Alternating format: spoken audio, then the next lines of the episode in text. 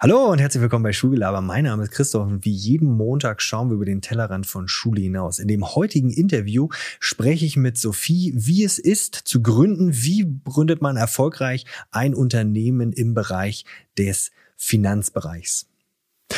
Sophie, willkommen bei Schugelaber. Schön, dass wir äh, zusammengekommen sind. Leider ja nur ähm, eine Person von zwei äh, Gründerinnen bei Beatfest. Ähm, die Julia ist ja krank. Geht's der soweit den Umständen entsprechend oder ähm, müssen wir uns Sorgen machen? Nee, ich glaube, wir müssen uns keine Sorgen machen. Die ist hoffentlich bald wieder okay. fit. Okay. Ähm, dann, Sophie, stell dich doch einmal äh, kurz selbst vor, dass jeder weiß, äh, wer du überhaupt bist und äh, mit wem wir da überhaupt gerade sprechen.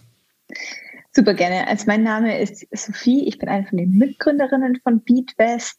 Vielleicht so ein bisschen zu meinem Hintergrund. Ähm, ich komme eigentlich aus der Finanzbranche, habe ich im Finanzbereich studiert, ähm, komme ursprünglich aus München, habe aber dann zehn Jahre lang im Ausland verbracht, habe da, wie gesagt, auch mein Studium gemacht in Großbritannien, ähm, bin dann im Investmentbanking gewesen und vor allen Dingen auch in der Finanzaufsicht, also für all diejenigen, die nicht wissen, was eine Finanzaufsicht ist, das ist sowas wie die Polizei der Finanzen und habe mhm. dort in London gearbeitet und auch in Amerika, in Washington DC. Genau, also das ist so ein bisschen zu meinem beruflichen Hintergrund und ähm, privat, was mache ich sonst so aus der Finanzen? Das ist wahrscheinlich auch ganz spannend. Ich habe auch Hobbys. Ähm, ja. Ich liebe jede Art von Wassersport, also vom Segeln Echt? bis zum Kitesurfen, ja, großer Wassersport. Ah, cool. Hat man da überhaupt Zeit für als äh, Gründerin von der Firma? Ich glaub, also natürlich nicht mehr so viel Zeit wie vorher, aber man muss sich so die ja. Zeit ein bisschen nehmen, weil es ja dann auch mal, wo du abschalten kannst und ein bisschen ja. Ausgleich finden, ja. Wie kommt man denn auf die Idee, gerne Wakeboard oder äh, was Kitesurfen zu gehen? Da brauche ich das Meer, aber leider bist du jetzt gerade aktuell eher in der Bergenähe. Ich hätte jetzt gesagt, ich gehe total gerne Skifahren, bin in den Alpen unterwegs, aber jetzt bist du eher der Wasserfanatiker. Gut, hast du da auch in der Nähe, aber Kitesurfen wird schwierig. Ja, genau. Also ich meine, ich war schon immer so, ich bin in der Nähe vom Chiemsee aufgewachsen, deswegen zu ja. segeln und das war schon immer okay. auf der Agenda, aber Kitesurfen habe ich dann tatsächlich angefangen vor zwei, drei Jahren, so während des Lockdowns, hat man auch mal ähm, eine Zeit ähm, auf einer Insel ja. verbracht, auf den Kanaren. Dort ähm, ist mir mit Julia auch nämlich die Idee zu Beatwest gekommen und da so. konnte man, ja, da konnte man dann Kitesurfen gut dem Hobby Ach, gut cool. nachkommen. Ja, stimmt, ist ja, ist ja schließlich auch die Hochburg fürs Kitesurfen. Ja, also ja. die Kanaren mit, äh, mit Wind etc. Ihr seid also während Corona, währenddessen ihr eingeschlossen wart, nicht weg konntet. Gibt Schlimmeres, als auf einer ähm, Insel festzusitzen, denke ich mal, zu dem Zeitpunkt. Da seid ihr auf die Idee gekommen, oder was? Habt da, ist, wie, wie, wie kam das? Wie ja, kam genau. die Idee? Ja, das ist eine gute Frage. Ähm, also Julia und ich haben uns tatsächlich dort kennengelernt beim Surfen. Also sie hat normal gesurft und bei mir war mhm. halt an diesem Tag kein Wind. Dann habe ich mich auch mal aufs Brett gestellt ähm, zum Wellenreiten. Und ja, da haben wir uns kennengelernt und dann ähm, haben wir eben gesprochen und ähm, lange diskutiert und dann eins führt ja zu dem anderen und hat Julia eben zu mir gesagt, ja, Sophie, ähm, du kennst dich doch da im Finanzmarkt aus. Wie ist denn das mit dem Investieren? Ich will jetzt ja. unbedingt zum Investieren anfangen. Und dann habe ich gesagt, ja, Julia, mhm. du bist nicht die, die Erste, die mich das fragt. Das fragen ganz viele Leute. Und ja. so sind wir ein bisschen auf die Idee gekommen. Und Julia ist diejenige bei uns, die super entrepreneurial ist. Also sie hat das auch studiert und immer, wenn es irgendwo ein Problem gibt, will sie irgendwie ähm, eine Lösung dazu finden. Ne? Und dann kam das Skillset eigentlich auch dann ganz gut zusammen. Und Julia hat natürlich bei uns immer ähm, so die Anfängerperspektive auf die Finanzen, das auch okay. super wichtig ist. Ja. Also frei nach dem Motto, wenn sie es verstanden hat, dann versteht es auch der Durchschnittsuser. Sie ist der, der Test-Tummy sozusagen, die Persona. Ich würde sagen, am Anfang hätte ich dieser ähm, Aussage zugestimmt. Jetzt natürlich ja. ist sie so weit in der Materie ja, und hat so viel gelesen. Ähm, und dass, dass sie jetzt, glaube ich, ihr Wissen auch schon ziemlich advanced ist, ja. Hm. Aber, Aber wie, wie kommt es denn, dass man in den, ja, in den Hochbogen der Finanzmetropolen in Washington, ja, und in mhm. London ist und dann sagt man, och, ich bin ja schon bei der Creme de la Creme, ja, und jetzt gehe ich wieder zurück äh, nach München. Nichts gegen München, ja, oder Umland. Ähm, sehr, sehr schön. Aber gerade im Finanzbereich warst du ja an den, ja, Places to be. Wie kommt man wieder zurück? Ja, das ist so ein bisschen passionsgetrieben, würde ich sagen. Okay. Also ähm, was zu verändern, das wollte ich halt schon immer und ich habe seit damals dann gesehen, ich kann was Positives verändern in meiner Tätigkeit in der Finanzaufsicht, indem dass ich zeige, ähm, oder darauf schauen, dass eben, wie gesagt, Banken, größere Finanzinstitute ähm, die Regeln befolgen und da also auch einen positiven Impact haben. Und das war immer bei mir so auf der Seite Börsenregulierung und Brokerregulierung. Und dann, wie ich in Amerika war, das war 2018, da ist gerade Robinhood sehr groß geworden. Also Robinhood mhm. ist ja eine Retail-Trading-Plattform, was ähnliches ja. wie bei uns Trade Republic. Und ähm, da hat mich so dieser, dieser Retail-Trading-Markt mega begeistert. Und mhm. dann habe ich gesagt, eigentlich, ey, es gibt so viele Leute am Kapitalmarkt in, ähm, in den Staaten beispielsweise sind es über 50 Prozent, in Großbritannien ist es fast ein Drittel. Und in Deutschland sind es nur 18 Prozent der ähm, über 14-Jährigen, die investieren am Kapitalmarkt. Und da habe ich gesagt, ja, nee, das will ich unbedingt verändern. Ich will auch, dass in mhm. Deutschland mehr Leute so die Vorzüge des Kapitalmarkts haben. Und wo fange ich da am besten an oder wo kann man das machen? Ähm, und da ist es halt, fängt es für mich klar bei der Bildung an. Mhm. Und deswegen wieder back to the roots nach Deutschland ähm, okay. auf einen Markt, der eben noch nicht so weit fortgeschritten ist, ähm, wie andere Märkte, um dort was zu verändern. Genau. Okay. Was, was war denn für dich eine der wichtigsten Erfahrungen, die dich an dem Punkt gebracht haben, an dem du jetzt sozusagen bist? War es so der, das Hineinschnuppern oder, naja, ist ja nicht nur Hineinschnuppern, warst ja aktiv dabei, ja, in der Finanzaufsicht oder dieses Feststellen, hey, wir haben hier einen Bereich, wo wirklich, äh, da werden wir später auch nochmal im Verlauf des mhm. Interviews sprechen, wir haben hier wirklich ein Problemfeld, den Bereich finanzielle Bildung. Ähm, war das der Punkt, wo du sagst, hier, das hat mich dazu gebracht oder was waren so die Erfahrungswerte, die dich zu dem gebracht haben, wo du jetzt bist? Also muss ich ein bisschen ausholen. Ich muss sagen, Gerne. ja, also ich war damals 2008 war ja die große Finanzkrise und damals habe ich in Nordengland gelebt, ähm, ja. in einer Gegend, die eigentlich nichts mit dem Finanzwesen am Hut hatte. Aber ich habe halt gesehen, wie sich so Finanzkrisen da auf die Wirtschaft ausgewirkt haben. Ne? Und ich wollte dann immer die Zusammenhänge verstehen. Wie kann denn so eine Krise von Banken, die in Amerika und in London stattfindet, sich auf kleine mhm. Dörfer in Nordengland auswirken. Und da habe ich damals schon immer in der Zeitung ähm, Schnipsel ausgeschnitten geschnitten zur Recession und ja. einen Ordner gemacht. Okay. Und äh, da war ich halt immer schon so getrieben, hey, das muss man doch irgendwie verändern und ähm, dass sowas eben nicht mehr passiert. Und war halt so getrieben, das zu verstehen. Bin ja dann eben in die Aufsicht gekommen, habe dann da so ein bisschen Ungleichheiten gesehen, dass eben große Institutionen oft ähm, viel mehr wissen, die kleine Anleger und dadurch auch viel mehr aus dem Markt rausziehen können an, an Vorteilen.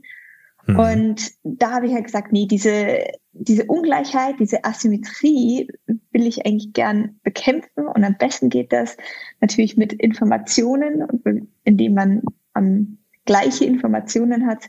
Das geht nur durch Bildung und deshalb finanzielle Bildung. Und wenn man dann jetzt mal bei uns schaut in Deutschland, ähm, wie ist denn der Stand der finanziellen Bildung? Der ja. ist, ähm, ich, ich sage jetzt mal ganz offen, der ist einfach schlecht, weil Auf du bist ja besser wissen wie alle anderen, Christoph, in der Schule lernt man es nicht. Also in der Schule lernt man ja nicht mal, wie ich eine, eine Steuererklärung ausfüllen muss oder so die, ja. Basissachen, ähm, sich mit Finanzen ähm, zu beschäftigen. Wie soll man mhm. dann das investieren lernen? Und dann in der Uni, da lernt man es auch nicht selbst. Also eine große Nutzergruppe von uns, da sind ähm, BWL-Studenten dabei und Julia hat ja auch BWL studiert und wusste nicht, wie man investiert. Und da habe ja. ich mir gedacht, wenn es diese Menschen nicht wissen, wer soll es da sonst wissen? Ja, das stimmt. Und deshalb so die Kombination von einer Passion, die schon mir in den Adern liegt, hin zu hm. das Problem, ähm, keine finanzielle Bildung zu unserem jetzigen okay. Unternehmen. Ja, krass. Man merkt schon, du brennst förmlich für den Bereich finanzielle Bildung. Da werden wir auch gleich nochmal ähm, ein bisschen genauer hineinschauen. Ich würde mal den Bereich Gründen allgemein so ein bisschen mal anstreifen, dass mhm. man mal versteht, wie man da äh, dazu kommt. Und ja, ich glaube, es, meinst du, es ist eine besondere Situation, als Frau zu gründen? Ähm, also ich habe noch nie als Mann gegründet, deswegen kann ich nicht das nur das, teil, Okay, ist, ist okay. Doofe Frage. Na, ja. also es ist eine valide Frage, die uns auch öfter gestellt wird, durch das, ja. dass wir ähm, ein weibliches Gründerteam sind. Das gibt es generell also nicht so oft, dass es nur Frauen sind, die gründen und vor allen Dingen nicht in dem Tech- und Finanzenbereich, da der noch immer sehr ähm, schon eher eine Männerdomäne ist. Und es ist auch ein Fakt, dass weniger, also um die ein Prozent des Fundings von Venture Capitalist, also von externen, ähm, Unternehmensfinanzierungen in den Bereichen, in denen wir unterwegs sind, ähm, wird an, an Frauen gegeben. Also es ist schon noch so, dass Frauen definitiv unterrepräsentiert sind in dem Bereich. Mhm. Ähm, mhm. Genau. Ja, ich meine, die Quote hat zwar in den letzten Jahren zugenommen, aber es stimmt schon, wie du schon sagst, ich glaube, liegt jetzt gerade mal gerade so bei 20 Prozent. Und zwar aufs Allgemeine gesehen mhm. und wenn man den Bereich Finanzen hineinschaut, da ist ja noch geringer und du hast ja auch schon ein Kernproblem angesprochen, dass so gerade der Bereich Venture Capital ähm, eine sehr ja männergetriebene Domäne ist und da ist es durchaus ja auch schwierig, ähm, ja als Gründerinnen äh, dort an Venture Capital zu kommen. Hast du vielleicht eine Idee, woran das liegen könnte? Frei nach dem Motto gleich gleich zu, mit gleich gesellt sich ganz gern und deshalb schießen die Männer lieber den Männern äh, Geld zu oder hast du da was willst du da sagen? Was sind so die Probleme? Ich weiß nicht. Das kann ich ja schlecht beurteilen, aber ich denke, mhm. man hat, und das ist ja eine Tatsache, man hat immer diese sogenannten unconscious biases. Dass ja. du einfach, je nachdem, wie du aufgewachsen bist oder wie die Gesellschaft dich prägt, und das ist leider bei fast jedem bei uns so, man sieht mhm. zwei Frauen und man denkt nicht automatisch Finanzen. Ne? Oder man hat jetzt ein anderes Bias, wie wenn jetzt ganz viele Menschen, ich kann jetzt nicht für jeden sprechen, wie wenn jetzt da zwei Männer sitzen würden.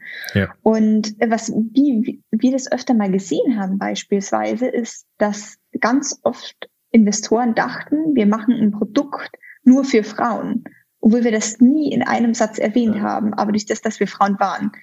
Also so ist mir ja. das dann, ist mir das dann aufgefallen. Ähm, genau, also das wäre jetzt mal ein Beispiel hier. Okay. Was waren noch so Vorurteile, mit denen er zum Anfang zu kämpfen hattest? Neben dem, hey, ihr macht doch jetzt hier ein Produkt, Finanzen ist denn nur für Frauen und dann ist es aber sehr breit aufgestellt. Ich habe das äh, Produkt, also eure App ja schon mal sehr, sehr ausgiebig äh, getestet. War, war noch was mit, was ihr so an Vorteilen kämpfen musstet, wo ihr euch gegen wehren musstet und zum Anfang vielleicht gesagt, okay, wie kommen die jetzt überhaupt da drauf? Mhm. Ja, also generell halt entweder jemand versucht, so eine, eine Schuhschachtel zu schieben, also sagen, macht ja. nur für Frauen oder ist es nur für Frauen oder nur für Nachhaltigkeit, also den Fokus so in eine Richtung zu lenken. Und wir ähm, wollen halt wirklich die breite Masse ansprechen, sagen, das Produkt ist für jeden. Und Nachhaltigkeit ist uns auch super wichtig und ist ja auch richtig, also das ist ja auch noch super cool, dass du halt über das Investieren auch die Nachhaltigkeit bestimmen kannst. Mhm. Ähm, aber wir wollen halt, dass die Nutzer sich das selber auswählen und lernen, wie achtet man da drauf und den Nutzern das nicht schon zuvor geben. Und mhm. ja, also da hat man schon auch so Vorurteile, aber wir, wir sind unserer Mission treu geblieben und haben einfach gesagt, wir bauen ein Produkt, das wirklich für die Anfänger gezielt ist, mhm. ähm, aber jetzt nicht nur für einen weiblichen Anfänger oder für einen männlichen Anfänger. Ja. Jetzt ist ja tatsächlich unsere Bürokratie in Deutschland ja nicht gerade ja, von Einfachkeit äh, definiert, ja. Im Gegenteil. Es ist ja sehr hohe bürokratische ähm, Hürden. Warum habt ihr euch dennoch entschieden, äh, in Deutschland äh, zu gründen, beziehungsweise dort sozusagen euren Unternehmensschwerpunkt ähm, hinzulegen? Hätte ja auch, weiß ich, vielleicht wäre Österreich da auch leichter gewesen, ohne dass ich die Bürokratie in Österreich kenne. Aber der sprachliche Barriere wäre gewesen und ich würde mir jetzt Österreich unterstellen, dass der Markt ebenfalls äh, interessant ist, weil da die finanzielle Bildung nicht so ausgeprägt ist vielleicht. Ja, also ich meine, du hast recht, in Deutschland gründen, und das ähm, würde ich auch so unterschreiben, ist ein bürokratischer Aufwand. Also es ist einfach, muss man so sagen, ich kann immer noch nicht glauben, dass das so bürokratisch ist. Das ist auch wirklich abschreckend und man muss sich durch diesen Bürokratiesdschungel erstmal durchwälzen. Und ich bin mir auch sicher, dass das viele ähm, Gründer und Gründerinnen abschreckt. Und ich meine, ich habe es ja. jetzt nur im Vergleich zu Großbritannien, wo Freunde von mir auch schon gegründet haben, das war viel einfacher. Also das ist, ich, ich finde, so zum Thema Gründen hat Deutschland da noch extrem viel Aufholbedarf, ähm, weil man ist, kann auch vieles nicht digital machen, ist sehr viel vor Ort und Faxen ja. und solche Sachen. Also ja, ich weiß nicht, ob sagen, deine das, das, Formular muss gefaxt werden, ja, ja. Ja, ich weiß nicht mal, ob deine Schüler und Schülerinnen überhaupt noch wissen, was ein Fax ist, aber ich denke, das ist oh, Dinosaurier-Steinzeit. Oh, echt? Wir haben noch eins im Sekretariat zu stehen, ja. Es wird äh, mhm. äh, tatsächlich manchmal müssen wir das auch machen. Ich glaube, ich glaube, anmelden, wenn wir so Gerichtsbesuche machen äh, mit unseren Schülern, dann müssen wir das äh, ans Gericht faxen, dass wir dorthin oh. kommen. Der Staatsapparat, okay. Ja, ja also einerseits, diese Bürokratie ja. hat mich schon abgeschreckt und ich finde, das müssen okay. wir auch in Deutschland ändern, um den Standard Deutschland einfach gründerfreundlicher zu machen. Mhm. Ne? Und mhm. ähm, aber andererseits für uns, wie gesagt, wir haben gesehen, es braucht was für den deutschsprachigen ja. Raum, weil man lernt ja am besten in seiner ähm, Muttersprache auch und man vertraut an der Sprache auch ganz anders, wie wenn man jetzt, viele Leute können ja Englisch, aber so ist das Thema wie Finanzen, das muss dann schon auch auf Deutsch sein. Ja. Und ähm, da ist der deutsche Markt halt einfach auch prädestiniert dafür, durch das, dass eben nur diese 18 Prozent bereits investieren und wir das so mhm. einen großen Aufholbedarf haben, am Kapitalmarkt zu investieren, aber auch generell in der finanziellen Bildung, dass Deutschland da einfach der perfekte Standort war. Und ich meine, Österreich, äh, die, man kann die App auch in Österreich downloaden. Ja, das wäre auch sehr ja. relevant für Österreich. Aber und jetzt nichts gegen unser Nachbarland, das Heimatland. Ähm, aber es ist halt viel, viel kleiner auch von ähm, der Reach, ja, die du haben kannst. Deswegen war uns da Deutschland okay. natürlich super wichtig. Jetzt sagt man so ähnlich, ja, wie beim Hausbau, das zweite Haus. Also man baut ja nochmal ein zweites Haus und macht da viele, viele Dinge anders. Kann man das aufs Gründen übertragen? Und wenn ja, was würdet ihr denn beim nächsten Mal anders machen? Oh, das ist eine gute Frage, die ich mich auch schon öfter selber gefragt. Ähm, ja. Also dieser Bürokratie-Dschungel, schon mal zu wissen, wie man den navigiert, ich denke, das ist ein sehr großer Vorteil, weil da würde ich, glaube ich, Sachen viel effizienter machen. Und dann eine Sache, die wir auch gelernt haben, ähm, wir haben unser Produkt jetzt vor allen Dingen ähm, in der zweiten Hälfte, seitdem wir Beatbest machen, stark mit Nutzern entwickelt. Also wirklich jede Woche mhm. ganz, ganz, ganz viele Nutzercalls, ihnen ähm, gezeigt, wie schaut das Produkt aus, sie mal durchklicken lassen. Also da gibt es so ein Programm, da kann man das testen, wie dann später die App ausschauen wird. Mhm. Und das wirklich mit den Nutzern entwickelt. Deswegen hatten wir jetzt auch weniger Angst, wie wir das Produkt gelauncht haben, dass es mhm. nicht passen würde, weil wir schon so viel Feedback hatten. Okay. Und das haben wir eben am Anfang so ein bisschen nicht gemacht. Da haben wir eher so, hey, was könnte es denn sein? Und mal ein paar Leute gefragt, uns aber nicht so auf diese Nutzer fokussiert, diesen mhm. Austausch. Mhm. Und das würde ich anders machen. Ich würde, wenn ich ein B2C-Produkt baue, also direkt, direkt an den Kunden vermarkten Produkt, ja. dann das von Anfang an von Stunde eins mit den ähm, Kunden mitkreieren. Genau. Okay. Das, das ist mein Nummer eins Learning. Die, die haben denn so Click-Dummies bekommen, eure Nutzergruppen oder was? Genau, also Click, äh, so Click-Dummies, da gibt es so ein Programm, wir benutzen da Figma, da kannst du zum Beispiel mhm, bauen, ja, wie die App ausschauen soll. Und dann kannst ja. du innerhalb von wenigen Stunden, wenn jetzt der Nutzer sagt, oh, ähm, ich, äh, das ist ja auch super spannend. Manchmal ist es ja wirklich nur, der Knopf ähm, ist nicht eckig, sondern er muss rund sein. Ja, ja, ja. Und so kleine Details, die hat dann in der App, wenn du das halt dann coden lässt, was natürlich sehr teuer ist und viel Aufwand, dann ähm, hm. zu richtigen Problemen führen. Und das kannst du halt vorher schon alles durch dieses Testen mit diesen Click-Dummies abbinden. Hattet ihr da am Anfang Angst, wenn ihr euer Produkt schon so sehr ja vorzeigt in einer Nutzergruppe, ähm, dass man da, ich sag jetzt mal, ja, so ein Gründegeheimnis rausgibt. Ich, da, da ist doch, da, da schlagen doch zwei Herzen. Einerseits, ha, ich will es erst fertig machen, habe aber Angst, dass, also das Testen macht Sinn, habe aber Angst, dass denn, hey, das ist eine super Idee, das ist ja toll, das kann ich mir jetzt rauskopieren, weil ich könnte mir vorstellen, dass ich wahrscheinlich nicht nur Freunde und Familie gefunden habe, die das testen, sondern ja, mögliche, gut, Investoren, klar, da gibt's NDAs etc., aber war das denn so eine Gefahr, weshalb man am Anfang das nicht gemacht hat? Ähm, ja, also ich muss sagen, äh, Julia und ich, wir sind da beide super offen. Wir sprechen ja auch okay. ähm, mit so potenziellen, was man dann als Konkurrenz einordnen ja, ja. würde oder so, ganz offen. Ja. Und generell, wir haben da einen super offenen Approach. Und es ist jetzt nicht so, dass wir ähm, die nächste ähm, Erfindung haben, das Flugzeug, das mhm. auf Wasser basierend ist oder sowas, wo man eine Formel braucht sondern ja. ähm, finanzielle Bildung ist ja was, das wo ähm, es eigentlich schon immer gibt. Einfach nur, hm. wie wir es aufgebaut haben, ist ja individuell. Und wir zeigen okay. den Nutzern ja, bis zum Ende haben wir ihnen ja nie die ganze Journey gezeigt, sondern wir haben okay. ihnen ja nur immer Bruchteile gezeigt. Mhm. Und deswegen, das war jetzt nie so was, von dem wir Angst hatten. Aber viele Gründer sind anders, auch mit denen ich spreche. Ähm, mhm. Die haben dann mehr Bedenken, aber wir sind halt generell auf der offeneren Seite, würde ich zu unterscheiden. Ja, das hat wahrscheinlich auch dazu beigetragen, dass ihr beim Produktlaunch ein relativ rundes und sauberes Produkt hattet. Also das ist, spricht ja als Asset für euch. Ich könnte mir vorstellen, dass ähm, junge Menschen und ähm, die Videos äh, werden eher von jüngeren äh, Menschen geschaut, äh, die wir hier äh, gerade gemeinsam sozusagen das Interview produzieren oder auch die Menschen, die sich das anhören im mhm. Podcast.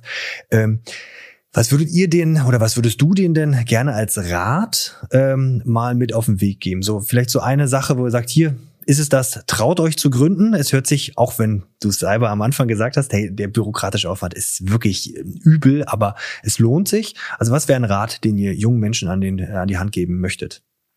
Also ich würde sagen, jedem, also jeder, der oder jede, die den Wunsch nach der Gründung hat, dem auch nachzugehen. Mhm. Und vor allen Dingen in den jüngeren Jahren, wenn man jetzt sagt, okay, man entscheidet sich beispielsweise auf die Uni zu gehen und danach oder während der Uni zu gründen oder danach, da gibt es auch ganz viele Unterstützungen vom Staat, die man nutzen kann. Also beispielsweise das Exist-Stipendium, wo der Staat einen dann wirklich unterstützt und da mhm. ähm, die Möglichkeit gibt, mit der Uni das zum Beispiel mitzuentwickeln. Also mhm. das, das gibt's auf alle Fälle. Das konnten Julia und ich jetzt nicht nutzen, weil wir ziemlich schnell mit unseren Studien fertig waren, dann im Job waren und mhm. dann nicht mehr ähm, äh, dafür äh, uns bewerben konnten. Aber das würde ich ja. allen raten, also wirklich die staatliche Unterstützung, die es gibt, zu nutzen. Und ja. ähm, wenn man jetzt vielleicht in der Schule ist und noch nicht nur zu einem Punkt, wo man in der Uni ist, da einfach auch mal Sachen ausprobieren, kleinere Projekte, ähm, ich meine, da hast du wahrscheinlich auch was in der, in der Uni, so Zeitungen oder irgendwie sowas, ja. wo schon so ein bisschen das Entrepreneurial Mindset ähm, herausfordert, mhm. weil dann weiß man auch so ein bisschen, wie man denken muss. Genau, das kann man mhm. ganz früh schon aufbauen mit Wohltätigkeitsprojekten und sowas, bevor ja. es dann in die knallharte Gründungsphase geht. Ja, ja. Also sprich nach dem Motto, lieber einfach mal einmal mehr tun und vielleicht äh, sachte scheitern, vielleicht im Rahmen von Schule etc., ähm, als ähm, dort lange zu warten, ja? Ja, also ich finde generell das Wort scheitern ist so ein, für mich ein Wort, das mag ich nicht sehr gerne, weil ich denke, Deutschland hat eine ganz schlechte Scheiterkultur. Ähm, hm also wenn wir jetzt zum Beispiel mal in Amerika, da habe ich ja auch gelebt, da haben wirklich viele einfach mal drauf hingegründet, wenn es nichts funktioniert mhm. hat, ja, dann war das auch kein Problem, dann hat man etwas Nächstes gemacht. Und da wurde man jetzt auch von der Gesellschaft eher noch so ein bisschen gefeiert, dass man den Mut hatte zu gründen. Ja. Und in Deutschland ist es ja oft so gesehen, man gründet und ähm, es wird jetzt nicht kein Erfolg, und das ist ja oft wirklich auch so, also dass die Mehrheit der Startups ähm, werden ja, ja. kein Erfolg. Und statt das zu feiern und die ganzen mutigen Gründer irgendwie auf ähm, wirklich auf ein kleines Podest zu stellen und sagen, hey, so cool, dass ihr den Mut hattet zu gründen, wird in Deutschland dann da eher, habe ich manchmal so das Gefühl drauf geschaut und sagt, ah, okay, ja. ist nichts geworden. Hm. Hm, Deswegen von solchen Gedanken einfach gar nicht ähm, unterkriegen lassen. Ja, ich glaube, wir haben da auch keine gute Fehlerkultur. Ich meine, wir ich sehe es an der Basis, ja. Ähm, Schule lebt davon, Fehler aufzuzeigen. Und diese Fehler werden dann auch dahingehend bestraft, dass wenn es zu viele Fehler sind, ist es die schlechte Note, ja. Und was dazu führt, dass ich natürlich maximal probiere zu vermeiden, Fehler zu machen, obwohl wir ja beide wissen, dass, naja, Fehler bringen uns am ehesten weiter. Ich meine, wir haben mal laufen gelernt, indem wir 50.000 mhm. Mal hingefallen sind, irgendwann hat es geklappt und dann wurde es auch gefeiert, ja. Und leider geht es uns dann so ein bisschen äh, abhanden, ja, in Schule und auch, ja, in der Gesellschaft. Das ist natürlich sehr, sehr schade. Ja. Hast du vielleicht ein ja. Nee, ich würde das 100% unterschreiben und ich denke auch so in deinem Fall, weil deswegen finde ich diese Schulkultur auch super spannend. Das ist was, das wirklich verändert werden muss, weil wir müssen einfach eine Fehlerkultur werden, also fördern und das auch okay, hm. sagen, hey, ist es okay, dass man Fehler macht. Deswegen super. Ja.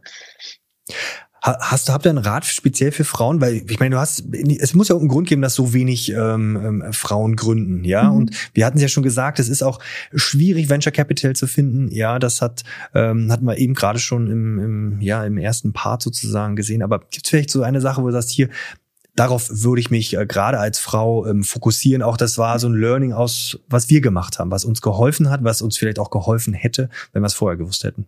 Mhm.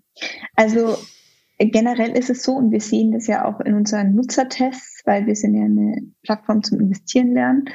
Frauen hm. sind konservativer. Also das kann man so pauschal schon sagen. Also die Mehrheit der Frauen ist konservativer wie die Männer. Also was wir da zum Beispiel gesehen haben, dass ja, die Männer haben halt öfter mal einfach drauf los investiert, ohne sich durchzulesen, was macht der ETF denn oder was macht das Finanzprodukt.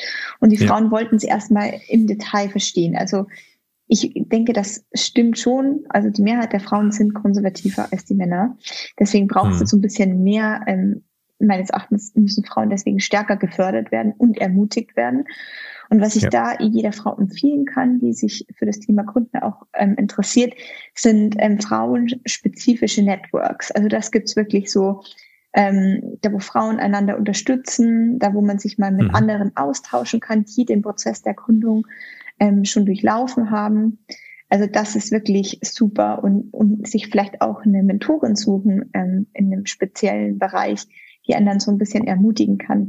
Ähm, hm. Das machen wir sehr viel. Wir engagieren uns da auch. Und das finde ich immer super. Dann hat man nämlich so einen speziellen Anlaufpunkt, wo man sich auch manchmal so in seinem mm, comfortable Umfeld fühlt, sagen wir ja, mal so. Ja. Also sprich, wenn man euch als Mentoren haben möchte, wir haben ja alle Sachen, die wichtig sind, verlinkt, ja, unter den äh, jeweiligen äh, Video beziehungsweise ähm, im, äh, im Podcast, dann äh, können die sich an euch wenden. Das ist schon mal gut. Ja. ja. Ich hoffe, da kommen viele Anfragen. Ich hoffe, da kommen viele Anfragen. Unbedingt. Lass uns mal ein bisschen in den Finanzmarkt ein bisschen genauer reinschauen, um dann auch zu verstehen, was ihr mit Beatwest macht und uns dann der finanziellen Bildung nochmal zu widmen. Ähm, braucht es eine Revolution am Finanzmarkt? Ja, also da ist meine klare Aussage. Ja, natürlich, es kann ja nicht sein, dass nur 18 Prozent ja. der Deutschen investieren. Mhm. Aber warum? Es ist wirklich nur dieses, okay, weil so wenige das machen oder ähm, muss der zugänglicher werden, der Finanzmarkt, ja? Oder warum, warum ist das so? Warum haben wir nur so eine geringe Kultur? War es, ich sage jetzt mal, meine, meine eigenen Eltern haben in Aktien investiert. Ja, damals Telekom-Aktie unter mhm. Manfred Krug hat ordentlich, ich glaube, eine ganze Generation verbrannt ja. äh, am Aktienmarkt. Ja, ähm, wenn man sich den Aktienkurs äh, der deutschen Telekom-Aktie, äh, Deutschland, wenn man sich US anschaut, sieht es natürlich ein bisschen besser aus. Ähm, T-Mobile ähm, hat, ist, ist das das Problem, dass da irgendwann mal was verbrannt worden ist? Ja, oder ist es der Zugang, der erschwert ist, der ja. jetzt hier viel einfacher geworden ist? Also ich denke schon, es durch die Telekom-Aktie gab es natürlich so eine verbrannte Generation ähm, an Investoren. Das würde ich, das, das würde ich sagen, ja, das wahrscheinlich schon auch. Ähm, mhm. Aber es ist für mich so eine Kombination von verschiedenen Dingen. Also es ist tatsächlich so, dass wenn die Eltern am Kapitalmarkt investieren oder sich mit dem Thema befasst haben, sind die Kinder ähm, ist die Chance, dass die Kinder investieren, viel, viel höher, ja. wie wenn das die Eltern nicht gemacht haben. Jetzt ist es aber dann tendenziell so, dass eher die wohlhaberen Eltern das machen, die sich, die auch gebildet sind oder gemacht haben. Und dann mhm. hat man wieder so eine soziale Ungleichheit.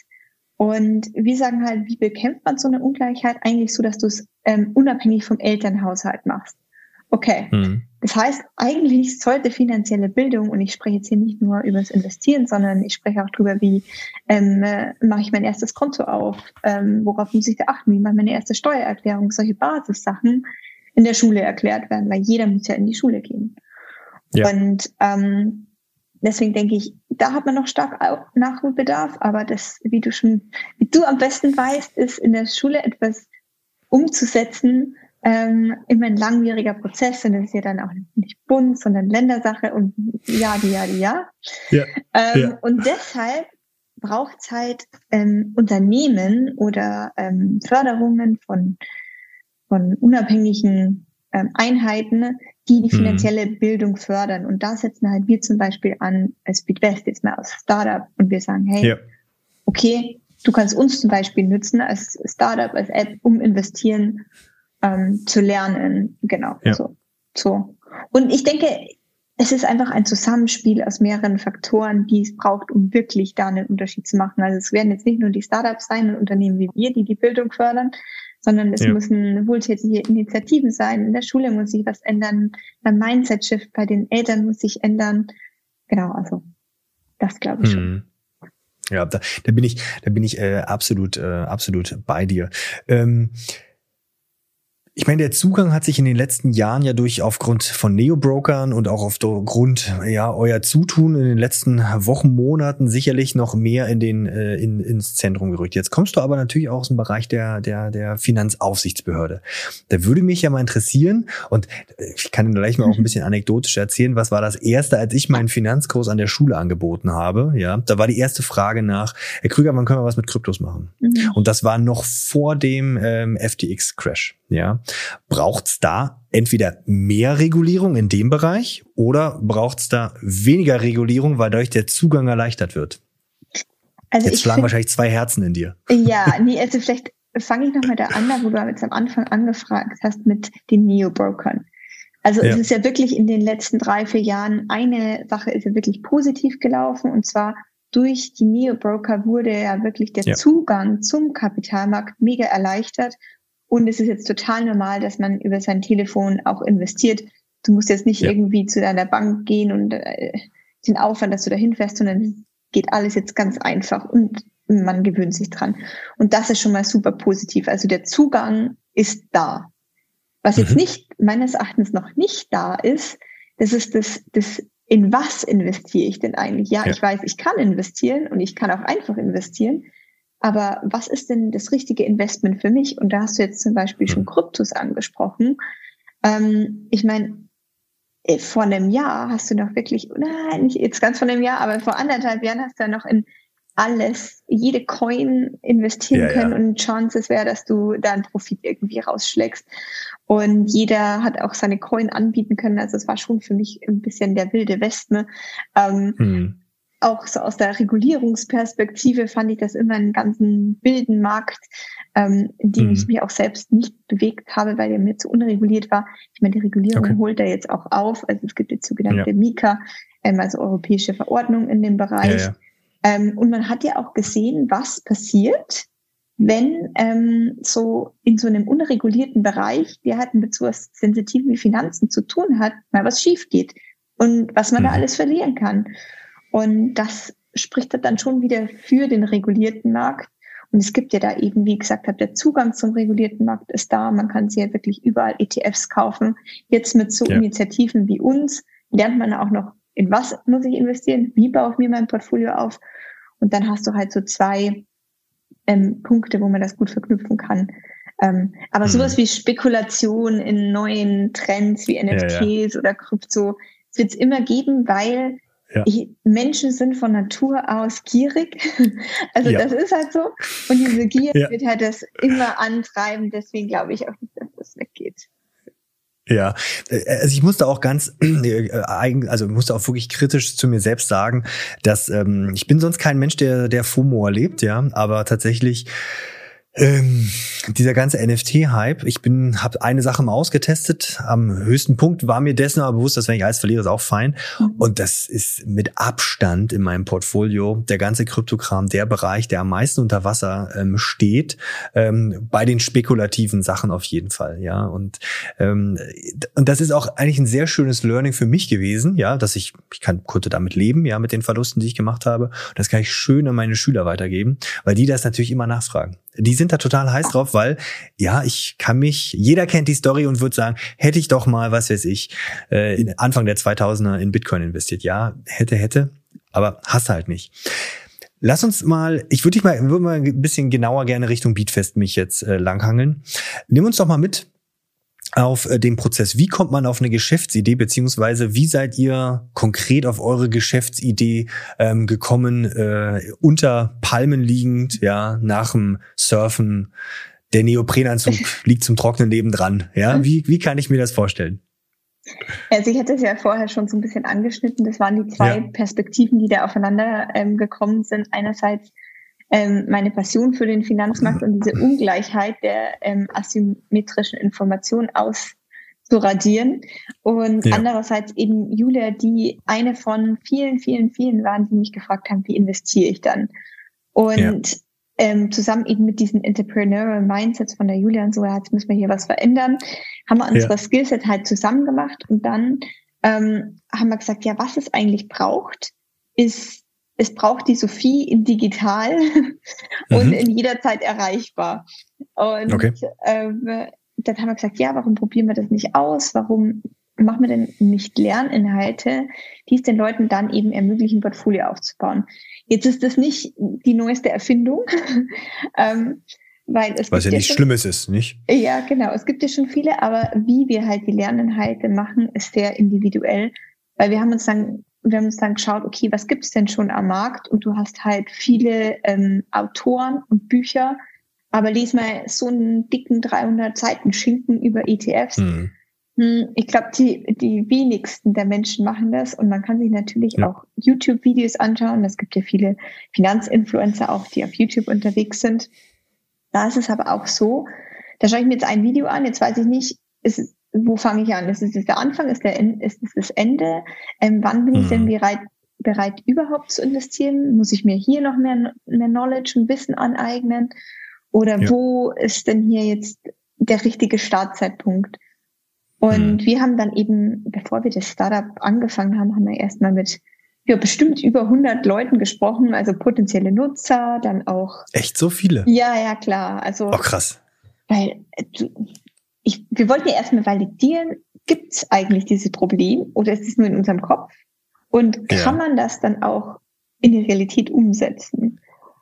Ja. Und da haben wir eben mit Nutz, potenziellen Nutzern gesprochen, aber auch mit Finanzexperten und generell so aus meiner, ähm, aus meiner ehemaligen Arbeit, ähm, Leute, wie könnte man denn das aufmachen von einer Struktur drumherum und wie passt es denn in mhm. die Finanzmarktstruktur rein, was wir hier machen wollen. Und da haben wir dann ziemlich positives Feedback bekommen und eben dann auch ein erstes kleines Investment, dass wir die Idee mal ausprobieren durften. Und mhm. ja, sind dann eigentlich losgestartet und haben gemerkt, ah, okay, da ist, wir sind auf dem richtigen, auf dem richtigen Weg. Ähm, lass uns das weiterverfolgen. Und so ist dann Beatwest eigentlich gestartet. Bevor ich gleich wissen will, wie der Name entstanden ist, was, wie lange kann ich mir diesen Zeitraum vorstellen und ähm, wie habt ihr es geschafft, die erste Person zu überzeugen, ähm, euch ähm, Geld zu geben? Oder habt ihr aus Ersparten das äh, vorgelegt?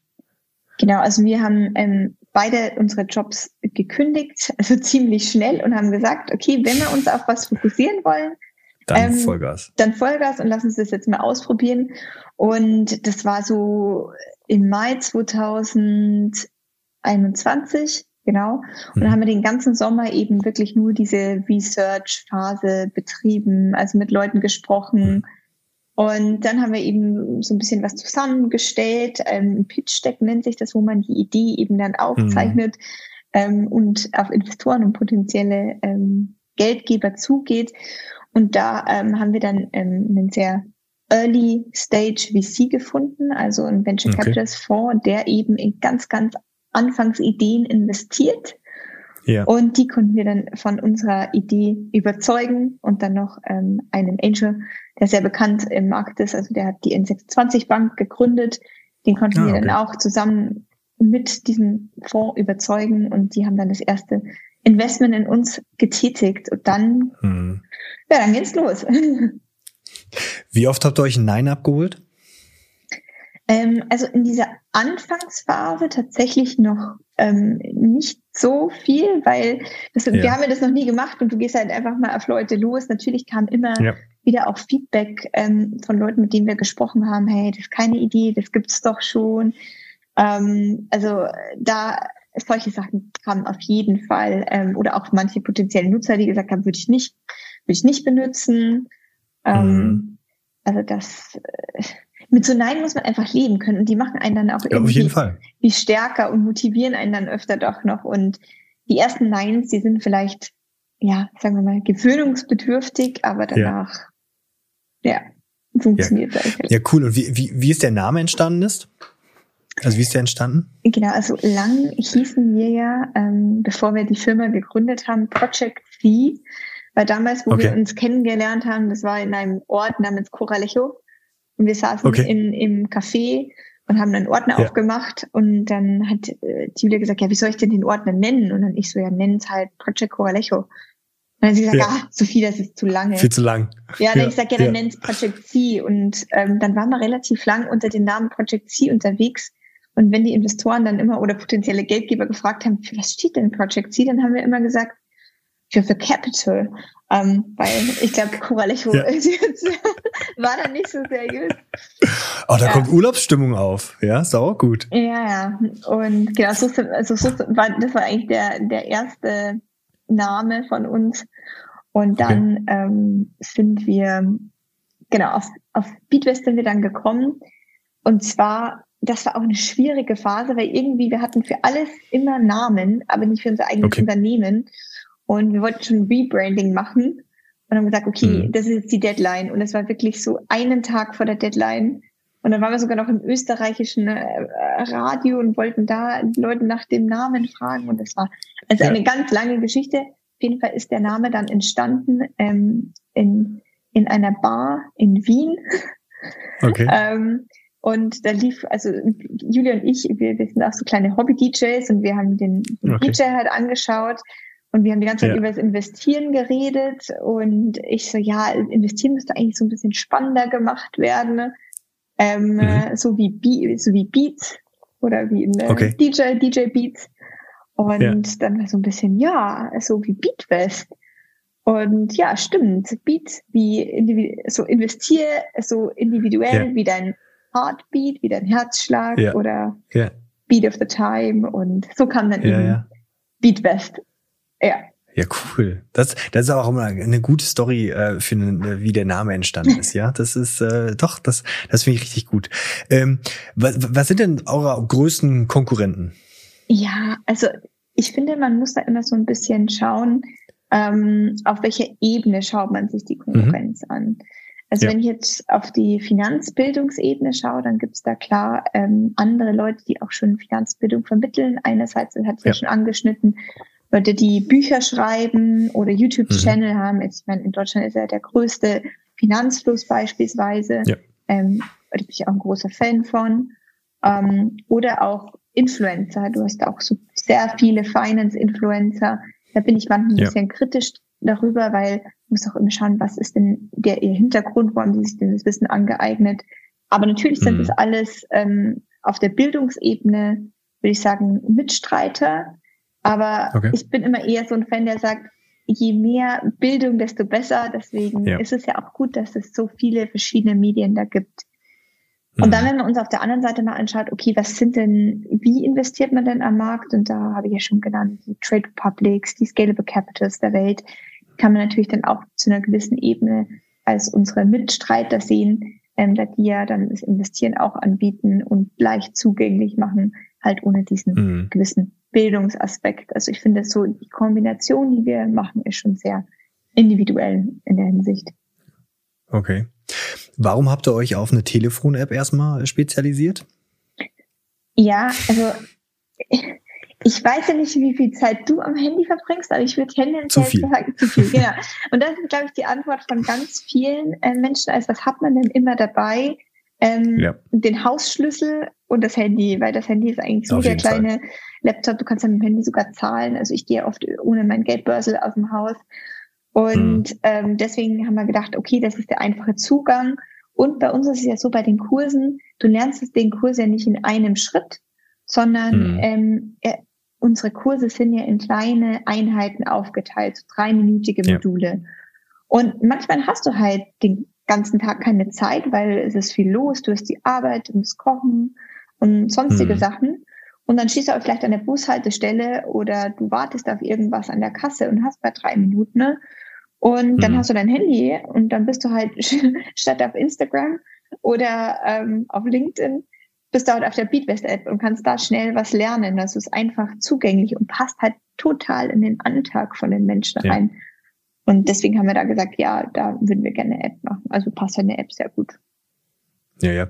Also ich glaube, der Ansatz oder der Fokus erstmal nur auf eine Telefon-App macht auf jeden Fall ähm, Sinn, gerade im Privaten, weil du hast recht, was hat man immer bei. Ich glaube, ich, ich wage sogar zu bezweifeln, dass die Leute eher ihren Hausschlüssel ähm, mhm. vergessen als ihr Telefon. Das werden sie immer dabei haben. Ähm, wo würdet ihr euch denn in fünf Jahren sehen? Also ich merke, ihr seid jetzt so, ja, verbessere mich, wenn ich es falsch ähm, wiedergebe. Ihr habt so zwei Bereiche, auf die ihr euch fokussiert. Zum einen die finanzielle Bildung. Ja, da seid ihr kann ich jetzt auch so äh, aus Testzwecken auch schon sagen. Das, da seid ihr sehr, sehr gut dabei, habt das sehr schön ähm, sozusagen zusammengefasst. Es ist äh, handhabbar, es ist so snackable nebenbei. Ähm, und dann ist ja, wie du schon sagst, so ein bisschen, wir wollen ja auch in den Bereich des ja, Aktienhandels, ETF-Handels ähm, reingehen. Ist das so der Bereich, wo ihr sagt, hier, den einen haben wir abgeschlossen, wir können es ja immer verbessern, klar, und jetzt wollen wir den nächsten Schritt gehen in Richtung ähm, ja, Trading-Plattform oder hm. ja, Finanzplattform, Investierplattform. Nicht Trading, sagen wir Investier.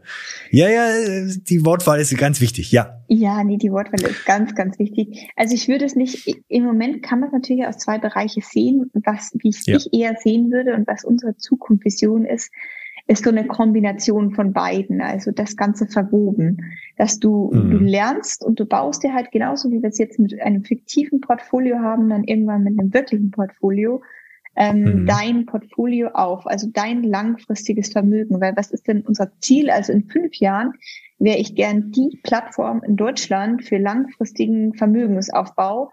wo du hingehst und mhm. sagst, hier kann ich lernen und hier kann ich in mein, kann ich mich zu einem selbstbewussten Investor machen, um ja. langfristig Vermögen aufzubauen. Also nicht traden, sondern wirklich mhm. langfristig mhm. für die Rente oder für mein Haus in zehn Jahren mein Portfolio so aufzubauen, dass ich mich damit wohlfühle. Und meine Finanzen mhm. auch so ein bisschen zu managen, dass ich sage, okay, ich kann jetzt das in den Alltag rein integrieren, dass ich da auch wöchentlich oder monatlich was drauf spare und so mein Vermögen über die Zeit wachse. Also mhm. da soll es auf jeden Fall hingehen. Wie du schon gesagt hast, im Moment funktioniert das bei uns nur mit fiktivem Geld. Aber was wir jetzt ganz viele auch und oft als Feedback von Nutzern bekommen, ist eben, Sophie und Julia, es wäre schon cool, wenn wir dann auch wirklich bei euch die ETFs kaufen könnten. Und jetzt am Anfang ja. fokussieren wir uns halt nur auf ETFs, weil das halt für An Anfänger und Einsteiger ein super diversifiziertes und gutes Produkt ist ähm, für den langfristigen mhm. Vermögensaufbau. Also wesentlich risikoreich, äh, ärmer, als wenn du jetzt nur Einzelaktie hast. Und mhm. das wollen wir eben auch den Nutzern jetzt so schnell wie möglich ermöglichen, dass sie halt dann über uns sich auch das Portfolio aufbauen können. Okay. Wenn du jetzt andere Leute überzeugen, äh, überzeugen müsstest, ja, also mhm. also sprich, ähm, in, in den Finanzmarkt zu investieren, was wäre dein Pitch? Also was ist dein Pitch, dass Menschen in den Aktienmarkt investieren müssen? Also für mich gibt es absolut keine Alternative, wie am Kapitalmarkt langfristig Geld anzulegen. Weil wenn du jetzt mal schaust, okay, vor, nehmen wir mal das Beispiel Rente. Ich glaube, das ist ja. ganz gut. Wie funktioniert denn unser Rentensystem? Ist ja auf drei Säulen aufgebaut. Also du hast die, die gesetzliche Rente, die betriebliche und dann so die private Vorsorge. Und in der gesetzlichen Rente, das jetzige Rentensystem, weil die Bevölkerung ja immer älter wird und nicht so ja. genügend Leute ähm, nachkommen, wird halt irgendwann nicht mehr so funktionieren. Und du bist nicht garantiert, wenn du jetzt ähm, 20 bist, dass du ähm, mit 70, wenn du mal in Rente gehst, dir den Lebensstandard erhalten kannst, weil einfach vielleicht das Geld nicht da ist, weil das System nicht mehr funktionieren wird. Mhm. Und nicht jeder Arbeitgeber hat halt eine betriebliche Rente, die er vorsorgt für seine Mitarbeiter. Ja. ja, okay, was bleibt denn noch, wenn ich weiß, ich krieg's vom Staat irgendwann nicht mehr, mein Betrieb zahlt mir ja. nicht. Ja, dann muss ich es ja. ja irgendwie selber machen und selbst vorsorgen. Und das sind eben diese 80, 18 Prozent, die ich jetzt immer anspreche, die noch mehr, mehr werden müssen, weil je früher ich anfange, weil wenn ich jetzt mit 20 anfange, dann mit 70 sage, hey, okay, ich habe jetzt jeden Monat beispielsweise 50 Euro gespart und am Kapitalmarkt angelegt, da gibt's ja, ja sowas Geiles wie den Zinseszinseffekt, der dir dann einfach automatisch ja. noch mehr Geld bringt. Ja. Kann man bei uns auch lernen. Dann ähm, musst du dir halt dann im Alter, wenn du 70 bist, keine Sorgen mehr machen, dass du dir den Lebensstandard nicht erfüllen kannst, weil du es ja schon so früh privat vorgesorgt hast. Also hm. schon alleine das Thema ähm, so Altersvorsorge, ich weiß auch, das ist jetzt nicht mega sexy und, und das denkt nee. man vielleicht aus 20er oder 18-Jähriger noch nicht so. Aber das ist ja. so wichtig, dass das schon alleine ein Argument wäre. Und vielleicht das zweite noch, in, jetzt im Moment, das sagt ja auch immer jeder, wir haben oder man merkt selber, Lebensmittel werden teurer, Preise mhm. werden teurer. Das ist die sogenannte Inflation. Und um die anzukämpfen, gibt's eben eigentlich nur meines Erachtens äh, ein gutes Mittel und das ist das Investieren, weil wenn du das Geld auf dem Sparkonto hast und selbst wenn du jetzt wieder ein bisschen mehr Zinsen kriegst, jetzt sagen wir mal schon, Zinsen sind jetzt angehoben worden, du bekommst zwei ja. Prozent, hast aber acht Prozent Inflation, ja, dann hm. verlierst du halt immer noch sechs Prozent ähm, von, ja, ja. an Kaufkraft von deinem Geld, das auf deinem Konto liegt. Und das kannst du ja. dir halt langfristig am Markt holen. Ja, ja, gerade im Bereich Inflation, wenn irgendjemand verteuert das Ganze ja und wenn ich dann hintenrum von diesen äh, Preiserhöhungen dann partizipiere, indem ich äh, in das in, in Unternehmen investiert bin, dann macht das natürlich Sinn. Also hier bei dem Pitch würde ich nicht schon investieren, äh, dann hättest du mich ja jetzt auf jeden Fall Juhu. bekommen. Aber jetzt mal Hand aufs Herz, ja. Äh, wie legst du an? Einzelaktien, ETFs, beides, finanzielle Freiheit, Rentenlücke, wir sind unter uns. Du kannst also frei loslegen. wir sind unter uns. Ja, also ich mache Crypto, Crypto Trading nur.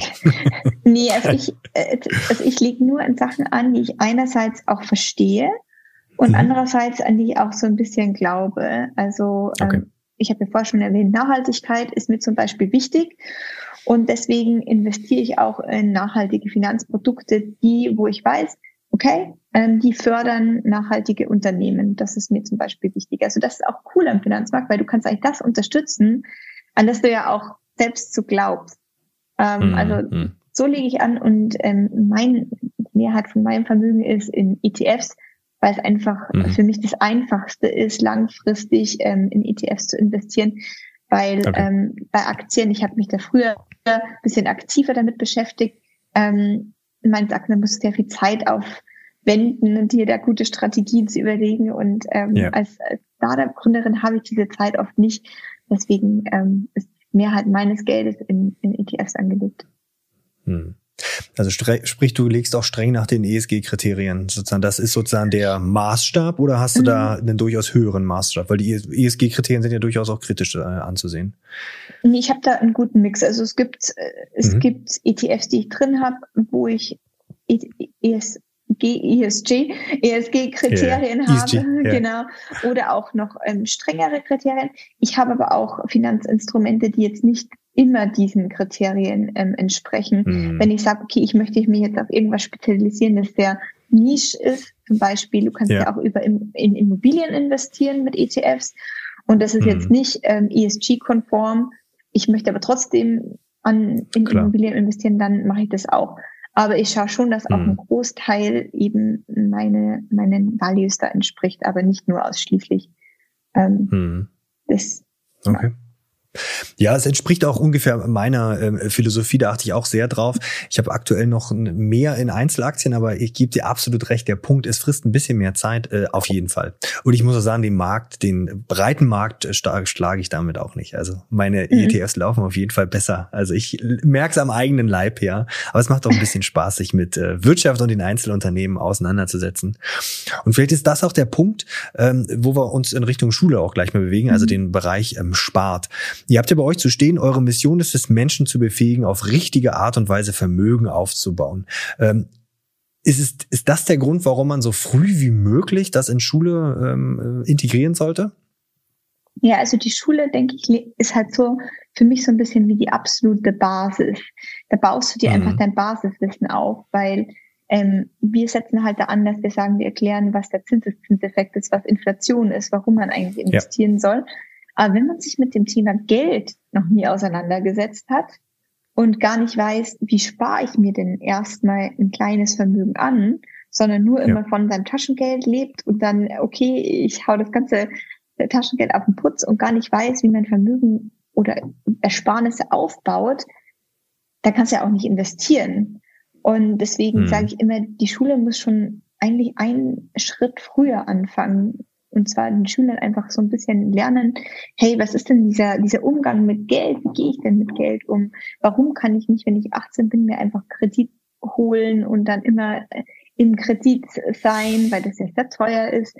Und so, so diese mhm. Basis, finde ich, sollte die Schule legen, weil dann ist es viel einfacher, den Sprung hin zum langfristigen Vermögensaufbau machen. Ich meine, idealerweise, mhm. und ich weiß, es gibt ja so Projekte, wie du auch machst, so Planspiel Börse und sowas, ja. erzieht ja. man die, die, die Schüler auch schon so ein bisschen an den Kapitalmarkt ran und zeigt ihnen ja. die Vorteile vom langfristigen Vermögensaufbau. Aber ich denke, noch viel wichtiger ist, in der Schule das Fundament zu legen. Ja, da stimme ich dir auf jeden Fall zu. Ich, ich merke es auch bei den Kindern, die das, also ich biete das ja im, im Rahmen von einem freiwilligen Kurs an, ja. Mhm. Ähm, die bekommen zwar auch Noten drauf, ähm, aber sie müssen diesen Kurs sozusagen nicht ähm, belegen. Ich mache das ähm, als Pflicht äh, in meinem Politik- und Wirtschaftsunterricht, da haben wir das drin. Aber es ist immer wieder erstaunlich. Zum einen ähm, sind es tatsächlich eher die Jungs, die A in meinem Kurs drin sitzen. Da sind, glaube ich, bei mir, ich habe da 20 Kinder drin zu sitzen, davon sind zwei Mädels, mhm. ja, die da freiwillig zu hingekommen ist. Das ist schon mal so, okay, und die sind sehr, sehr gut. Die sind richtig pfiffig, die machen das, die haben da einfach Interesse dran, ja. Ähm, und das, da stimme ich dir zu, die ähm, sehen das Ganze auch viel, viel konservativer, das Ganze, denen ihre Strategien, ähm, die sie sozusagen selber verfolgen und Ideen aufbringen, die sind auf jeden Fall äh, ja konservativer, wie du so schön sagtest. Und Vorhin hast du auch so schön gesagt, das Elternhaus, das ist wirklich krass. Wenn ich Du hast vorhin so schön gesagt, ja, wie sie lernen, ein Bankkonto eröffnen. Wir haben natürlich jetzt nicht ein Bankkonto eröffnet äh, in dem Kurs, aber wir haben mal gesagt, okay, wenn du jetzt heute ein Konto öffnen müsstest, wie gehst du da vor? Und das war wirklich erstaunlich. Entweder sind sie alle bei der Sparkasse gelandet, mhm. weil Mama und Papa haben bei der Sparkasse. Ein paar habe ich bei einer anderen Bank, da war aber Mama oder Papa bei der Bank arbeitend. Logisch, ja. Mhm. Und der Rest war dann so, oh, gar nicht geschaut. Da ging es gar nicht um den Bereich, dass das jetzt kostet. Jetzt langsam mal sicher kommen mir da auch Kosten auf die, ähm, auf diejenigen zu, die da ein Konto öffnen. Das war da gar nicht äh, im Spielfeld, wo ich dachte, okay, ihr müsst doch schauen, was wollt ihr? Also Braucht ihr etwas, wo ihr physisch was überweisen müsst? Okay, mhm. dann ist vielleicht die Sparkasse das Richtige, ohne jetzt irgendwie der Sparkasse nahe zu treten oder so. Aber das, das war schon wirklich, ähm, wirklich erstaunlich. Würdet ihr, da setzt ihr auch mit eurem Produkt sozusagen an, dass ihr sagt, hier, es ist so handhabbar, leg's jemandem vor, ob nur Schüler, Eltern, äh, vollkommen egal. Es ist so einfach, auch im Onboarding, ähm, dass man sagen kann, hier, wenn ihr da einmal durch seid, ähm, ihr habt jetzt aktuell sieben Lerneinheiten, wenn ich mich nicht irre, ähm, dann seid ihr eigentlich so wissend, dass ihr aktiv äh, in den äh, Markt einsteigen könntet. Ja, genau. Also das ist, wir haben ja einen strukturierten Kurs mit diesen sieben verschiedenen Modulen, die dann immer aus drei oder vier Untermodulen bestehen, mit dann auch immer eine Aufgabe, die du dann lösen musst und Quizzes. Und wir haben ja. das auch so getestet von ähm, 14-Jährigen bis 65-Jährigen. Ähm, mhm. Natürlich auch, wenn es nicht unsere Target Group ist, aber wenn es äh, ich sag mal, wenn es meine Mutter mit fast 70 versteht ähm, mhm. äh, und meine Nichte mit 14, dann ähm, habe ich was gut gemacht oder haben wir was gut ja. gemacht. Ähm, deswegen, ja, also der Anspruch ist wirklich für jeden verständlich zu machen.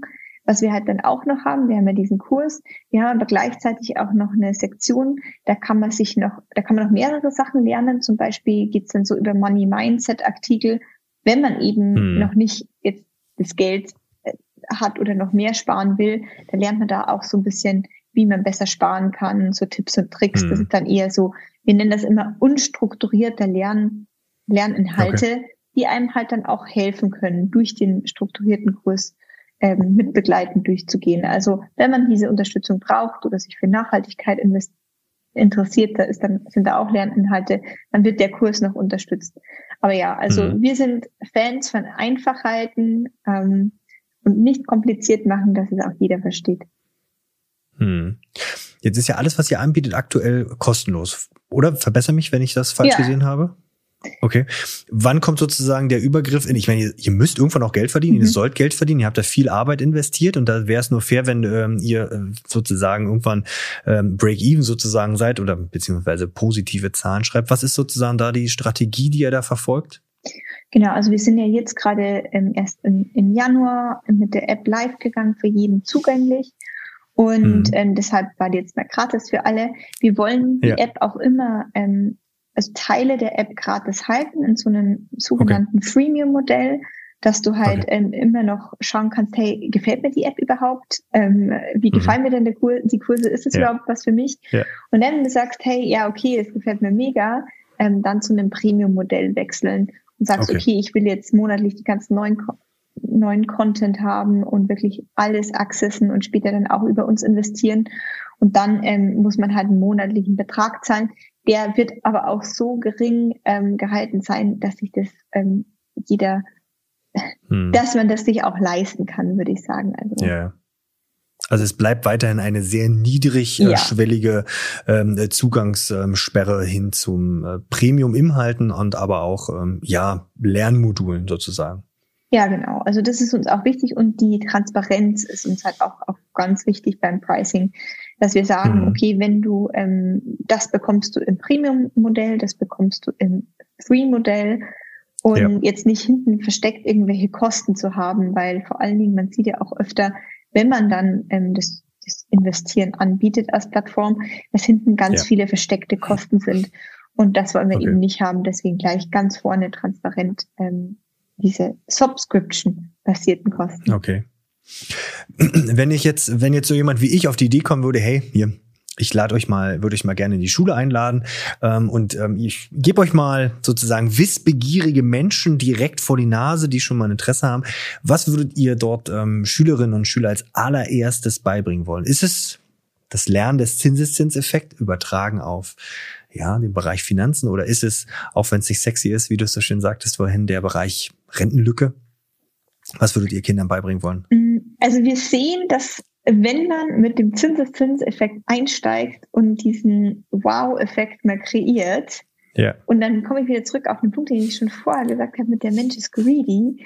Ähm, ja. Wenn man halt dann sieht, hey, in 30 Jahren könnte diese halbe Million Euro mir gehören, wenn ich nur 100 Euro monatlich ähm, am Kapitalmarkt investiert, beispielsweise, dann ja. ähm, weckt man schon das Interesse. Also je schneller man den Schülern dann sagt, hey, mit ganz wenig Effort kannst du dein Geld für dich arbeiten lassen, du musst gar nichts machen ähm, mhm. und du mhm. hast ein richtig geiles Outcome, das würde ich Ihnen mhm. als erstes erzählen, so diesen, diesen Wow-Effekt, diesen Zinseszinsrechner. Okay. Also nicht umsonst hat Albert Einstein ja den Zinseszinseffekt angeblich ja. als achtes Weltwunder bezeichnet. Ja, ja, ja. ja. Ich, ich kann das so bestätigen. Das zieht auf jeden Fall. Was kannst du aus fünf Euro Taschengeld machen, wenn du es nur lange noch anlegst ja. und einen guten Zinssatz hast? Ja, das ist also mit einem Zinseszinsrechner hat sich jeder schon mal reich gerechnet und das macht einfach Spaß. Das muss man einfach so sagen. Wir kommen schon in Richtung äh, Ende, äh, Ende unseres äh, Talks und ich habe tatsächlich eine Frage aus äh, der näheren Community. Auf den Großteil der anderen äh, Fragen bist du schon eingegangen, aber eine fand ich eigentlich ganz ähm, ähm spannend. Würde ich einfach mal hier so vorlesen. Ja, gerne. In Zeiten von höheren Zinsen auf dem Tagesgeld, wie will Beatfest Menschen, die eher vorsichtig mit ihrem Geld umgehen, ja, ein Großteil der deutschen Anleger, wir hatten es schon, äh, davon überzeugen, ihr Geld anzulegen äh, und dann auch äh, bei, nicht bei ihrer Hausbank? Genau, das ist. Kommen wir wieder zum Pitch. Ja, nee, das ist eine sehr gute Frage. Also ich denke, ja. ähm, es ist ja schön, dass es auch wieder Zinsen aufs Konto ähm, gibt und aufs Tagesgeld. Ja. Muss man ja positiv sehen. Ähm, ich würde sagen, es kommt so ein bisschen drauf an, wann man das Geld braucht. Also jetzt nicht nur, mhm. wie konservativ man ist und wie viel Risiko man nehmen will, sondern wann brauche ich denn das Geld? Wenn, wenn ich jetzt sage, okay, ich brauche das Geld in den nächsten zwei, drei Jahren, dann ja. ähm, würde ich wahrscheinlich sagen, lass es lieber auf dem Tagesgeldkonto, weil der Markt mhm. ist, kann ja auch mal nach unten gehen. Und wenn du jetzt das ja. Geld anlegst und es fährt, der Markt fährt weiter nach unten und dein Geld ist weniger wert, und du brauchst es aber mhm. genau in zwei oder drei Jahren, dann hast du ein Problem. Dann ist natürlich ja. ähm, investieren da nicht die richtige Sache. Wenn der Nutzer jetzt aber sagt, hey, okay, ähm, ich bin sehr konservativ, aber dieses Geld brauche ich erst in zehn Jahren, dann würde ich sagen, mhm. schau, macht wenig Sinn, das jetzt auf dem Tagesgeldkonto zu lassen, wo du vielleicht zwei, drei, in Zukunft vielleicht vier Prozent Zinsen kriegst, ähm, ja. sondern wenn es erst in zehn Jahren so ist, dann investier es am Kapitalmarkt ähm, in ein sehr diversifiziertes Portfolio, wirklich, wo man auch schaut, okay, es ist vielleicht sowas dabei wie der MSCI World, ein ETF, der in, auf der ganzen Welt investiert oder vielleicht auch ja. mal es, es, ganz viele verschiedene Branchen, Produkte, da gibt es ja ganz viele ETFs und stellt man sich das Portfolio so zusammen, das lernt man auch bei uns, wie man sich dieses Portfolio zusammenstellt, diversifiziert ja. und dann lass es einfach liegen und dann sieht man ja, ähm, dass in zehn Jahren die, die Wahrscheinlichkeit, dass man dann da so einen Dip erwischt, ähm, mhm. ist, ist da eher geringer. Und auch wenn man sich jetzt mal die Performance, ich nehme da immer gerne den MSCI World her, weil das ein sehr beliebtes Produkt und sehr breit gestreutes Produkt, da über 30 Jahre die Performance anzieht, die ist dann auch so zwischen sieben und zehn Prozent die du dir halt mit mhm. relativ wenig Risiko am Kapitalmarkt holen kannst. Und es hat deutlich mehr wie auf dem Tagesgeld. Also hier, mein Nummer eins Tipp ist immer, man sollte sich fragen, wie lange will ich das Geld anlegen, wann brauche ja. ich es denn? Und je nachdem dann eben auch konservativ kann man gut investieren. Mhm. Also wer jetzt noch nicht Bock hat zu investieren, da weiß ich auch nicht, ist auch nicht geholfen. Ja, der sollte denn auf jeden Fall sich die App runterladen und okay. spätestens dann muss man eigentlich dann schon was machen. Ähm, zum Abschluss ähm, des Interviews habe ich immer die gleichen Fragen und uh. äh, wir beginnen immer mit deiner besten Medienempfehlung und du musst diese auch begründen. Medien. Wir verlinken das dann äh, jeweils. Äh, Medienempfehlung, ist das was, dass ich mir, es muss es eine Person sein, kann es eine Sendung sein oder? Oh, das ist eine gute Frage, hat mir noch keiner gefragt. Also es kann ein Buch sein, es kann eine Sendung sein, auf YouTube, es kann ein Podcast sein, ähm, vollkommen egal. Irgendwas, was, wo die Leute sagen, hier, da müsstest du mal zuhören, da sollten wir mal, ähm, da kann man ganz viel lernen. Oder da kannst du abschalten bei Regentagen. Ah, Keine Ahnung. Das finde ich gut. Naja, also die ich manchmal abschalte ähm, oder was mich so ein bisschen zum Lachen bringt, weil ich finde, Lachen ist ein, das, das braucht ja. jeder und das ist sehr wichtig. Das ist ja. ähm, mein Lieblingscomedian, heißt Jack Whitehall. Das ist ein mhm. Brite. Mhm. Und ähm, der hat viele, also er macht Stand-up-Comedy, der hat aber auch ähm, viele Serien schon gemacht und eine Serie, und das passt jetzt wieder zur Schule, die nennt sich Bad Education und da ist er, beschreibt mhm. er den Alltag eines Lehrers und das ist Serie, die so den Alltag eines Lehrers beschreibt. Und das erinnert mich halt so ein bisschen an meine Schulzeit auch in Großbritannien und ähm, der britische Humor, das ist eigentlich auch schon so meine Art von Humor. Und ich kann das nur ja. jedem weiterempfehlen, wenn man lachen will und vor allen Dingen jetzt beim Thema Schule, Jack Whiter generell und Bad Education ja. als Serie okay. wirklich 10 von 10, sehr witzig. Wo, wo finde ich das? Also finde ich das bei hm, was du liest, Netflix, Amazon, ja, YouTube? Ja, bestimmt, genau, Netflix, Amazon, okay. YouTube. Also. Ich, ver ich verlinke ich verlinke es auf jeden Fall. Ja. Da sind wir schon mitten, mittendrin äh, an Schule. Was ist deine beste Erinnerung an Schule? Also tatsächlich meine beste Erinnerung sind eigentlich ja. die, die, die anderen Schüler und die Freundschaften, die ich in der Schule geschlossen habe, die mich wirklich ja. jetzt mein ganzes Leben noch begleiten. Und ich habe damals am Gymnasium wirklich Freundschaften. Da war ich, ich war dann auch mal zehn Jahre nicht mehr in Deutschland, ähm, die jetzt wieder oder über diese Zeit hin meine besten Freunde geblieben sind. Und hm. auch wenn man mal zwei, drei, vier, fünf, zehn Jahre nicht da ist, ähm, bei einem bleiben. Deswegen, ja, das Schönste ist, die schönste Erinnerung, das ist das mit den Freunden, die ich gemacht zu haben. Hm. Ja, ich glaube, wenn man eine Schulzeit miteinander verbringt, die durch Höhen und Tiefen geht, ich glaube, das schweißt zusammen. Und ich meine, in den prägendsten Jahren, die verbringt man nur halt mal in der Schule. Deshalb ist die Schule auch so wichtig. Ähm, das, ja, da bleibt man, das schweißt zusammen und sorgt dafür, dass man, ja, vielleicht sein Leben lang äh, freundschaftlich zusammenbleibt. Was wäre ein Rat an ein vergangenes oder zukünftiges Ich? Also was würdest du der Sophie in der Zukunft oder ja in der Vergangenheit, aber gerne auch beides? Hm, das ist auch eine sehr gute Frage. Also ich würde vielleicht, ähm, also eine Aussage, die für beide, für mein Vergangenheits-Ich und für mein zukünftiges Ich ist, ist es immer challenge the status quo. Also immer mhm. den Status quo herausfordern, weil nur mhm. so gibt es Veränderung und Change und irgendjemand muss es machen und so auch den Mut haben, das selbst zu machen und selbst voranzutreiben und immer Fragen stellen, ist es denn so wie es jetzt ist, richtig? Oder ist es nur so wie es jetzt ist, so, weil wir es schon immer so gemacht haben? Das hm. glaube ich wäre mein. Ist das auch, de, ist das auch dein, dein, dein Lebensmotto, dass du sagst, okay, egal wie sehr der Wind mir ins Gesicht äh, bläst, ähm, ich äh, challenge das, ich gehe dem an und überwinde mögliche Hindernisse? Ja, schon auch. Also ich sage auch nicht immer, dass das, das gut funktioniert, oder? Weil manchmal Klar fällt man ja dann auch hin und merkt man, ah ja, okay, ähm, nee, das ist, es gibt doch Gründe, warum der Status quo ist, so wie er ist.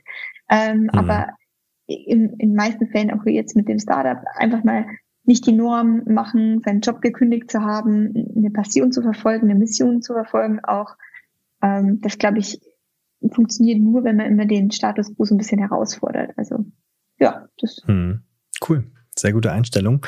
Ähm, dann kommt eine Frage vom letzten Gast. Oh, das okay. ähm, war ein, unsere, eine unserer Schulsozialarbeiterin. Ja, die hat einen speziellen ähm, ja, Arbeitsbereich bei uns und die hat vorher ganz spannend in einem äh, Heim gearbeitet für schwer erziehbare Kinder und da einiges sozusagen miterlebt, ja, und kennt sozusagen die Schattenseiten und äh, die ganzen Abgründe, die sich so in Familie auch auftun können. Und die hat eine ganz äh, spannende Frage gestellt. Und zwar, wärst du lieber extrem intelligent, auf der einen Seite oder lieber extrem empathisch. Du bist aber bei beidem hast du so eine Basiskompetenz. Also du bist jetzt nur nicht komplett ähm, ähm auf den Kopf gefallen, ja, und hast eine IQ von vier oder so, ähm, oder bist total empath äh, empathielos. Aber wenn du dich für eine Sache entscheiden musst, wärst lieber dieses hochintelligent oder dieses empathische in Personen hineinversetzen? Ich basiere das jetzt mal auf dem Feedback, das mir manchmal gegeben wird. Mir wurde tatsächlich ja. manchmal schon das Feedback gegeben, dass ich ein bisschen empathischer denken muss. Ähm, mhm. Und deswegen würde ich sagen, ich wäre lieber super empathisch, weil ich würde gern mal das kennen, wie denn das ist, ja. wenn man so extrem empathisch ist, um mich jetzt als jetzige Sophie ja, in diesem Moment zu verbessern. Deswegen würde ich für das cool. Empathische gehen. Okay, cool. Ja. Ähm, eine Frage für den kommenden Gast. Hoch, also wenn alles nach Plan läuft, hoch, zwei hochkarätige Gäste, die da kommen. Okay. Also muss sowieso eine super. Und idealerweise beantwortest du die Frage natürlich auch selbst. Mm. Okay, ich würde fragen, wer die letzte Person war, die mhm. ähm, sie inspiriert hat. Oh, gute Frage. Und bei dir war's? Ähm, bei mir war das neulich, ich war auf einem Event für Gründerinnen und mhm. da war jemand da aus Amerika, auch eine, eine Gründerin.